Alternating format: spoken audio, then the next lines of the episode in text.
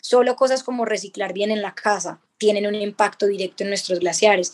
Eh, estudiar qué consumimos, reducir de pronto eh, las carnes rojas, eh, revisar nuestra alimentación, cómo nos movilizamos. Las decisiones que tomamos son fundamentales.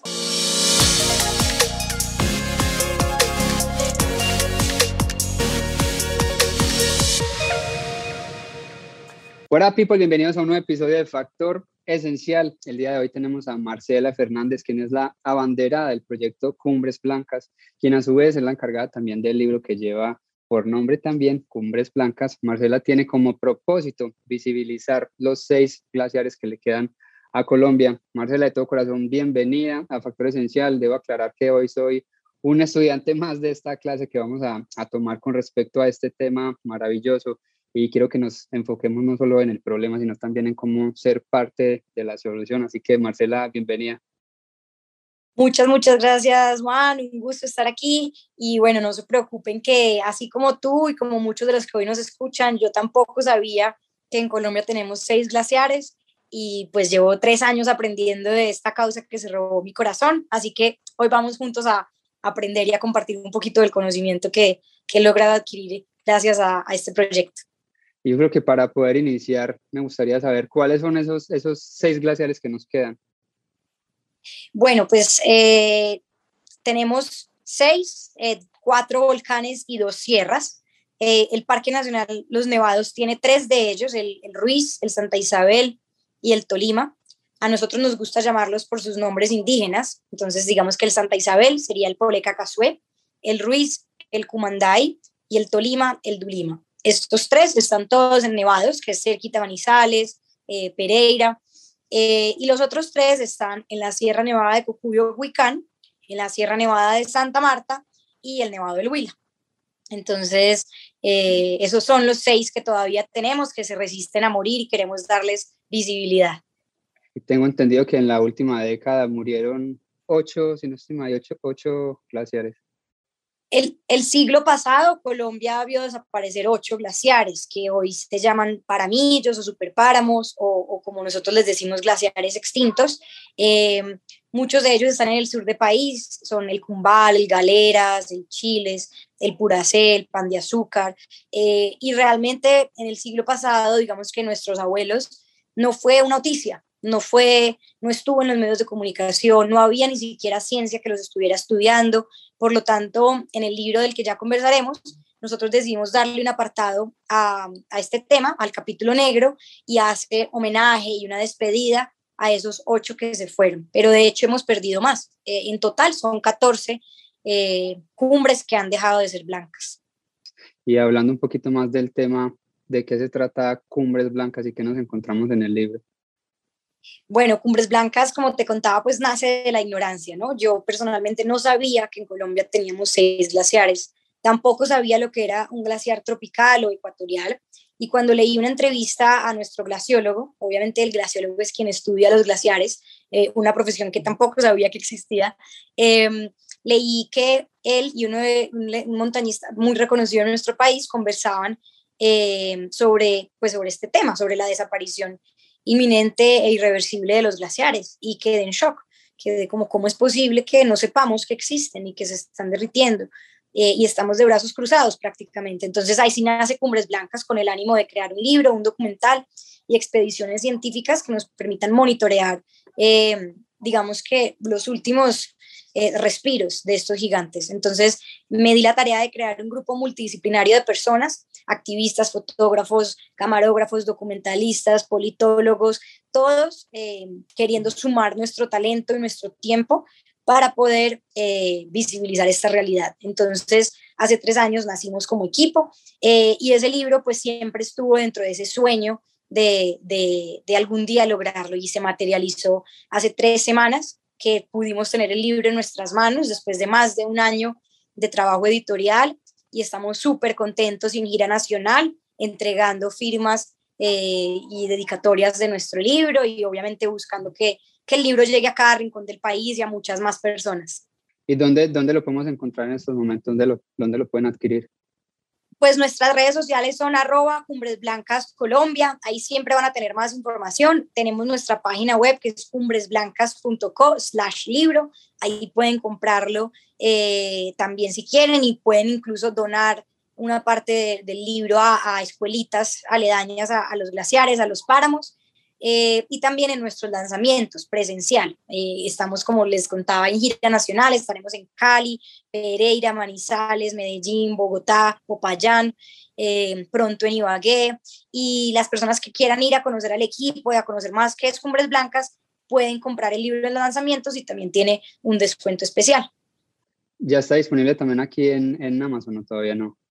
Todavía no, estamos en esa gestión. Eh, de hecho, si tenemos oyentes o personas que sean expertas en este tema, nos encantaría aprender más. Es nuestro próximo paso, poder llegar a, una versión digital o, que la gente de otros países pueda recibir su libro. Gracias a Dios hemos tenido muchas compras eh, internacionales en Europa y en Estados Unidos y lo que hacemos es que se las enviamos a, un lugar eh, y de ahí hacemos la distribución. Es un poco más manual, pero el siguiente paso es poder estar en Amazon y en otras plataformas digitales todavía estar ahí conectado para, para adquirirlo y para poderlo promocionar también. ¿Cuál es el propósito de, del libro más que la gente lo, lo, lea y vea lo bonito de las fotografías? ¿Cuál es, cuál es la intención o la misión? Sí, el libro es un homenaje, es un homenaje a, a nuestros glaciares, pero también a un territorio eh, que no solamente son nevados, sino es imposible hablar de cumbres blancas sin hablar del páramo o del bosque altoandino. Entonces, la idea es que el lector se, se convierta en caminante, que tú entres a esa primera página del libro y empieces a descubrir los ecosistemas y como si estuvieras caminando hacia esa cumbre blanca. Entonces es un recorrido espectacular. El capítulo verde está dedicado al, al páramo, bosque altoandino, por lo tanto al cóndor, al frailejón y a las especies endémicas de este ecosistema. El bosque altoandino que es clave para generar la niebla la neblina que permite que, ese, que, se, que la lluvia se convierta en nieve, que es el alimento del glaciar. El capítulo negro, que como les decía, pues está dedicado a los glaciares extintos. Tenemos un capítulo importantísimo que es la, la visión humana, campesinos, indígenas, eh, nosotros, los que realmente, personas que, que han cuidado este territorio y casi todos nuestros glaciares son lugares sagrados para las comunidades indígenas que lo habitan. Y por último, pues llegamos al capítulo blanco que, que, está dedicado a las cumbres blancas, a, a, su estudio, a su monitoreo, a la ciencia eh, y a conocer un poquito más pues de lo que es, de lo que significa tener glaciares en Colombia, que realmente es un milagro. Eh, por, nuestras, por nuestros climas y por la altitud que, que, tienen estos, estas montañas. Así que eso es un homenaje. Entrevistamos 55 expertos a nivel nacional en diferentes temas. Eh, el libro es tres cuartas partes fotografía y una crónica que, te, pues, que, que invita a, a, aprender, a generar conciencia, a transformar nuestros hábitos. Eh, bueno, y a que los glaciares entren a tu mesita de noche, a tu biblioteca.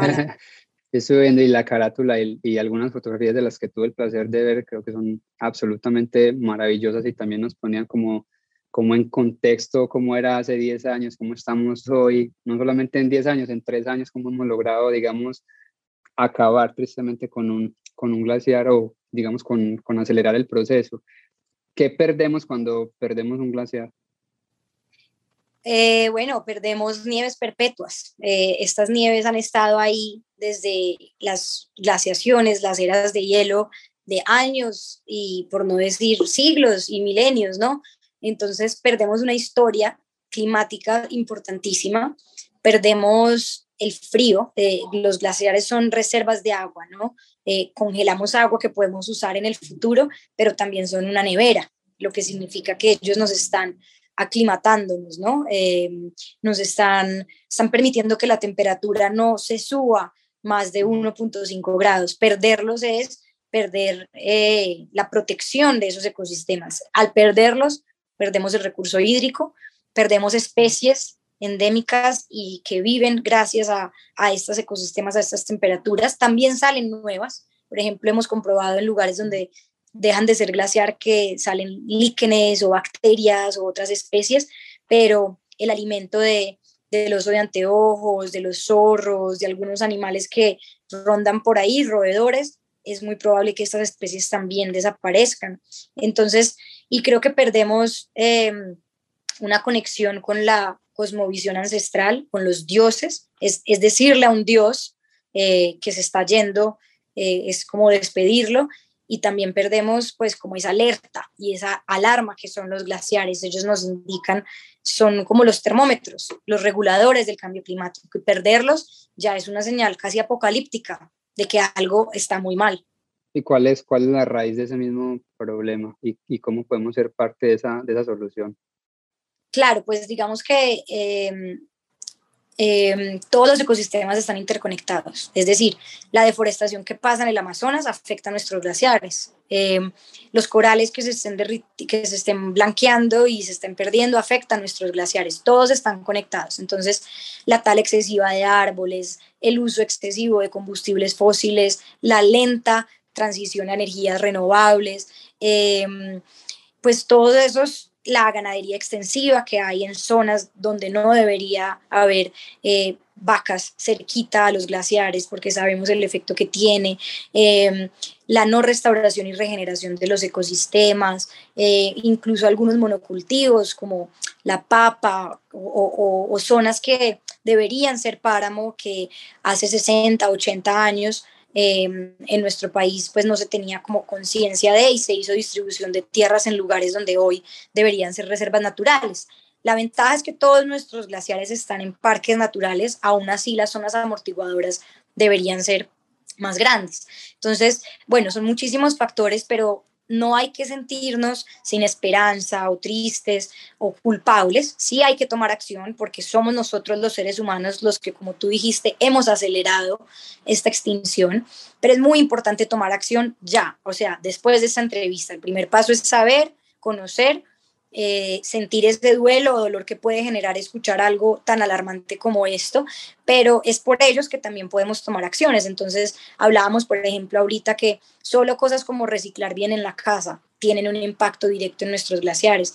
Eh, estudiar qué consumimos, reducir de pronto eh, las carnes rojas, revisar nuestra alimentación, cómo nos movilizamos, las decisiones que tomamos son fundamentales. Obviamente, esto hay que escalarlo a las empresas, al Congreso de la República, a nuestros políticos, claro que sí, pero no es una decisión que solo se les debe dejar a ellos. Nosotros hemos hecho lo posible y hemos hablado en el Congreso, hicimos audiencia pública, creamos una comisión accidental, eh, pero entre más ciudadanos y más colombianos sepamos de esta realidad, pues más presión podemos ejercer, ¿no? Ahorita pues para contarles, por ejemplo, algo muy concreto que hicimos fue lanzar una campaña que se llama Adopta un frailejón y todos los colombianos pueden pagar 15 mil pesos, tener su frailejón, lo pueden bautizar.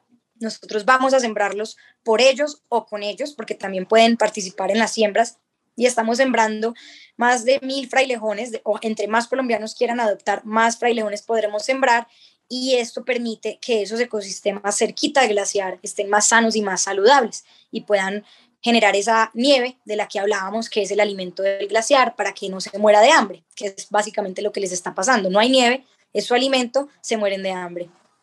Una pregunta, digamos que qué leyes estamos tratando de, de, impulsar para hacerle frente a este, a este flagelo, porque obviamente todos podemos contribuir desde casa, pero tú misma lo dices que, que el cambio debe hacerse también desde arriba. ¿Cuáles son esas leyes que se están tratando de impulsar? Sí, nosotros hemos estado digamos que muy cercanos a la ciencia ciudadana, que es nosotros mismos como colombianos financiar y ejecutar estas campañas, eh, pero sería ideal eh, definitivamente más ciencia, más presupuesto para ciencia, que haya más tesis sobre estas problemáticas, que haya personas que incluso tengan la posibilidad de estudiar afuera o de tener cursos más extensos de glaciología. Entonces, creo que en este momento, más que ley es, bueno, protección del recurso hídrico como tal, todos los temas que tienen que ver con eh, protección de ríos, hidroeléctricas, minería, esos son temas donde hay que estar atentos cuál es la, la, legislación. Todo el tema de fracking, por ejemplo, eh, es un tema que, aunque no haya una ley glaciar como tal, todas estas leyes son leyes ambientales e intentamos hacer eh, push y lobby, convencer. Y ahorita lo que se pretende con esa comisión accidental es ver a la alta montaña, que es el bosque andino, el páramo y los glaciares, como un mismo ecosistema donde necesitamos eh, más apoyo a nivel científico, de estudio, de monitoreo, porque a mí me gusta contarlo así, miren, son como enfermos terminales, ¿no? Todos los que hemos tenido un enfermo terminal en casa, ¿qué queremos? El mejor diagnóstico, saber cuáles son los síntomas, comparar con otros doctores. En este caso tenemos enfermos terminales casi que sin doctor, sin medicina, sin estudio. Entonces, ¿cómo vamos a saber a ciencia cierta qué podemos hacer por ellos? ¿Cuánto les queda de vida? ¿Cómo podemos prolongarlo? Entonces, eso es lo que buscamos, que haya más ciencia, más medicina, más diagnóstico para que los síntomas eh, sean menores y que nosotros como ciudadanos podamos con nuestras acciones hacer que los glaciares vivan un poco más. Es irreversible, pero eso no quiere decir que no podamos darlo todo para que vivan un poco más. Eso te iba a preguntar, si es posible recuperarse o si más bien hay forma de recuperarse o ya definitivamente no hay, no hay nada que hacer y lo único que estamos ganando es tiempo. Lo único que estamos ganando es tiempo. O sea, sería mentira generar falsas esperanzas. Es imposible salvarlos. Nosotros no podemos ser los guardianes o los superhéroes de los nevados. Es decir, sí tenemos un superhéroe, se llama Josué, tiene ocho años y él es el superhéroe de los nevados, quien hace parte del equipo y le cuenta a los niños lo que está pasando y pide apoyo, entonces tiene diferentes superhéroes eh, a, nivel nacional que lo apoyan. el mensaje siempre es, todos podemos ser superhéroes, pero nos, no podemos hacer que mágicamente se salven. Eh, sí podemos generar que vivan un poco más y que no, su muerte no sea en vano, que no mueran como en agonía y en soledad, sino acompañados y con la certeza de que hicimos lo que podíamos, que hicimos todo lo que estaba a nuestro alcance y que mientras estén vivos, pues nos sirvan de, de memoria y de ser testigos de que eso no puede seguir pasando en otros ecosistemas, porque el ecosistema glaciar es el único que no se puede regenerar y restaurar. Los demás sí. O sea, generar nieve es algo muy difícil. Nosotros también hemos estado en proyectos donde eh, por ejemplo, tenemos la idea de hacer una trapanieblas que transforma la neblina en nieve. Hemos estado evaluando cañones como los que se usan en las, en las pistas de esquí, pero que sean mucho más ambientales, porque lo que se genera para generar nieve en un ski resort es completamente o sea, atroz, acaba con el calentamiento, eh, genera muchísimo carbono, no podríamos hacer algo así, pero sí hay técnicas de bajo impacto y green technologies que podrían generar nieve. Hay técnicas, por ejemplo, de cubrir con una capa blanca, una manta blanca los glaciares para que acumulen más nieve, pero todos estos son como curitas, como pañitos de agua tibia, pero son maneras de por lo menos estudiarlos, que es lo que, lo que buscamos, y que a través de esos experimentos o laboratorios podamos comunicar a las personas que no saben de esta realidad, pues qué es lo que les está pasando. Es otra manera de hacer pedagogía. Yo imagino que también son recursos que requieren de muchísimo dinero y hasta que no sean visibles y hasta que el público en general no los conozca, pues el gobierno nunca va a tocarse el, el bolsillo ni le va a hacer frente porque hasta que algo no se vuelve viral o digamos global o es conocido, pues a ellos no hay problema, simplemente siguen destinando esas tierras para lo que tú decías, ganadería extensiva, tubérculos, que lo único que están haciendo es afectando. Y me imagino que también es por el mismo desconocimiento de los campesinos, es de enseñarles muchas veces, venga, no siembre papa, siembre otro tipo de alimento que no, no causa tanto daño, digamos, al ecosistema. De acuerdo, muchas veces no es mala intención, es desconocimiento e ignorancia. Entonces la tarea es ponerlos de moda, es que todo el mundo sepa qué es Cumbres Blancas, para que todo el mundo sepa qué le pasa a nuestros glaciares, que la gente pueda tener este libro en sus manos y dejar que cada página, cada foto toque su alma y su corazón y se sienta llamada a la acción. En nuestro caso, el equipo de Cumbres Blancas, que somos casi 12 personas en Colombia, pero también estamos en México, en Ecuador, en Venezuela, en África. Eh, o sea, hay 10 países en el mundo que tienen glaciares tropicales como son los primeros en desaparecer, en derretir, son los mártires por el territorio en el que están, eh, nosotros nos enfocamos en, en, esos, en los glaciares tropicales y la idea es que haya un cumbres blancas en cada país donde hay glaciares tropicales y ya vamos, vamos bien. En un futuro que haya cumbres blancas en todos los países que tengan glaciares, ¿no? De hecho, yo en pandemia estaba viviendo en Nueva York, aquí me desvío un poco para contarles que, que pues como vivía en Nueva York, en pandemia yo quise eh, visitar los 10 estados en Estados Unidos que tienen glaciares. y fui a entrevistar, hice un recorrido como tipo road trip y fui a entrevistar más de 30 glaciólogos en Estados Unidos para saber cuál era la realidad de los glaciares también en, en este país. Y me sorprendí muchísimo porque me di cuenta que los mismos americanos tampoco saben de dónde proviene su agua, tampoco saben que los glaciares en su país se están derritiendo. Em, pero bueno, digamos que ahorita, pues mi causa y la causa que nos robó el corazón al equipo de Cumbres Blancas fueron los glaciares, pero si su causa son los manglares, los humedales, eh, alguna planta, algún animal, es unirnos, trabajar en conjunto y, y volverse muy experto de eso que, que, te llamó la atención. Para algunos será el reciclaje, para otros será las bicicletas eléctricas, sea la causa ambiental que sea, todas están unidas, todas están conectadas. Vamos a poner en la tarea también de buscar cómo, cómo hacer para venderlo aquí en Estados Unidos en Amazon, porque imagino que parte de los recursos van directamente a la causa, entonces creo que podemos recaudar ahí también fondos por ese tema. Uy, Juan, sería maravilloso, a lo, a lo mejor podemos hacer pop-ups eh, con con ustedes y que la gente pueda ir y recogerlo eh, mientras estamos en algún evento especial. Entonces, seguro vamos a pensarle y si algún oyente de pronto no sabemos, quiere ponerse la 10 y darnos una mano, eh, como saben, nuestras redes son Cumbres Blancas Colombia. Tenemos un, visionario que fue una de las primeras personas que compró el libro hace siete meses, porque nosotros hicimos una preventa, es un libro completamente autogestionado, como un crowdfunding, pero más cercano. Eh, y, un, y un visionario tuvo la buena, buenísima idea de ayudarnos a traducir el libro en inglés. Entonces, en un mes ya tenemos el libro traducido y esperamos pues pues en Colombia, pero que también pueda llegarle a, a, otras personas eh, que pronto no hablan español y quieren tener el libro en inglés.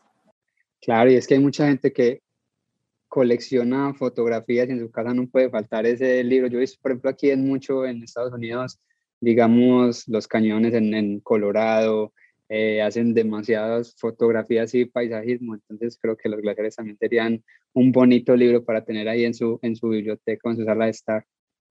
Total, total, y bueno, también mucha gente nos ha pedido que si esa foto de la página 72 la pueden tener en su sala.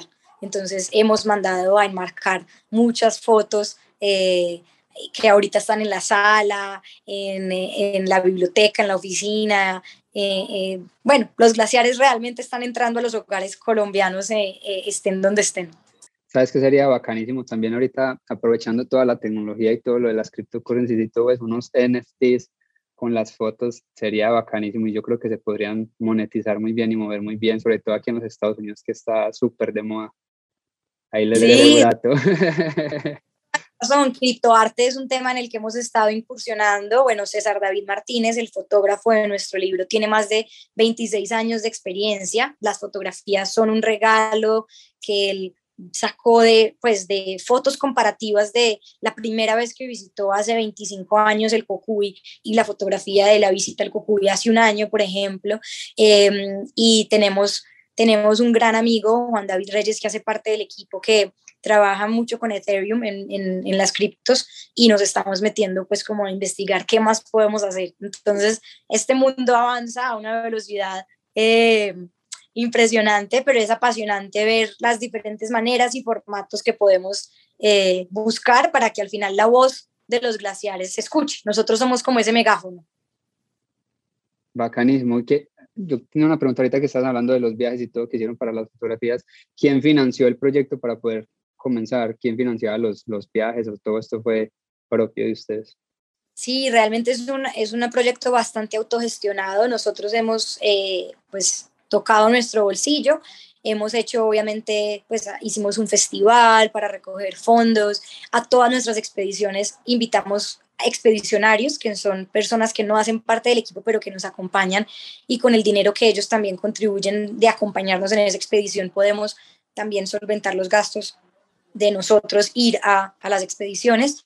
Eh, pero realmente hasta ahora apenas estamos empezando a trabajar con empresas que quieren comprar el libro y, por ejemplo, dárselos a sus empleados a finales de año o eh, campañas de pedagogía para escuelas o colegios. Eh, entonces, ya que el libro está en nuestras manos, podemos hacer muchas cosas más, pero la verdad es que eh, pues ha sido, un, ha sido un proyecto que el dinero no ha sido el inconveniente, porque hemos buscado la manera de hacerlo lo más económico posible y que no dependamos de esos recursos económicos, pero claramente son necesarios. Entonces ahorita eh, por eso eh, le apuntamos a 2.000 libros y, esperamos, ya nos quedan 1.400 por, por repartir. Y obviamente será, esperemos, una primera edición de muchas y de próximos libros que queremos sacar que ya tenemos en mente. Bacanísimo. Esto también es un llamado ahí para las grandes embotelladoras de Colombia que en realidad también son parte del problema y este es pues muchas veces el que le está dando ese dinero porque ahí sacan pues el agua y creo que serían unos buenos patrocinadores para poder seguir sumando y seguir creciendo y seguir tocando a muchísimas más personas, seguir impactando, que ese es, ese es el fin. Te agradezco mucho que estés o que hayas estado aquí con nosotros, de verdad que aprendí muchísimo, yo soy un enamorado de, de este tema, porque tuve la posibilidad, yo creo cuando tenía unos 14 o 15 años, de, de visitar el Nevado del Ruiz y me enamoré por completo. Eh, mi mamá es de, de, un pueblo que se llama Aranzazu, allá en Manizales, y se veía muchísimo ese copito de nieve a lo lejos, y yo creo que, que perderlo duele muchísimo, y ver las fotos de cómo está ahora definitivamente afecta, es imposible no, no sentirse afectado y no sentir de cierto modo algún tipo de remordimiento, porque como personas creo que todos somos culpables y muchas veces no nos damos cuenta y el problema es que no asumimos esa misma culpa y siempre andamos culpando, valga la redundancia, a los grandes, a las empresas, a los gobiernos, pero nosotros mismos no estamos haciendo nada por ser parte de la solución y no del problema. Y también te quería dar las gracias por, por, por creer, por sumarte, porque no es, no es fácil. Soy colombiano, pero debo decir que no es fácil hacer proyecto en Colombia, querer construir algo en Colombia, porque a veces tienes muchísimos muros y hasta la misma gente te dice, ¿para qué te vas a meter con eso y te vas a estrellar? Eso no va para ningún lado y, y que hayas tenido el coraje, la disciplina, la perseverancia de reunir toda esta gente y decir, no, estamos para adelante. Entonces nos vamos a encontrar con un montón de obstáculos, con un montón de gente que nos va a decir que no. A lo mejor hasta la empresa privada también va a querer meterse porque ellos saben que se están lucrando de esto. Entonces creo que es, es, es bien valiente de tu parte y de verdad, gracias. Gracias, yo creo que no tengo nada más que, que agradecerte a ti y a todo el equipo eh, por el trabajo que están haciendo. Yo sé que vienen cosas bien bonitas y aquí voy a tener mi libro ya pronto. y muchos más y bueno, que nos cuenten qué les pareció, cuáles son los aprendizajes. Eh, nos encanta escuchar a, los lectores y a las personas que se acercan al libro. Al final el libro es una excusa para generar un movimiento.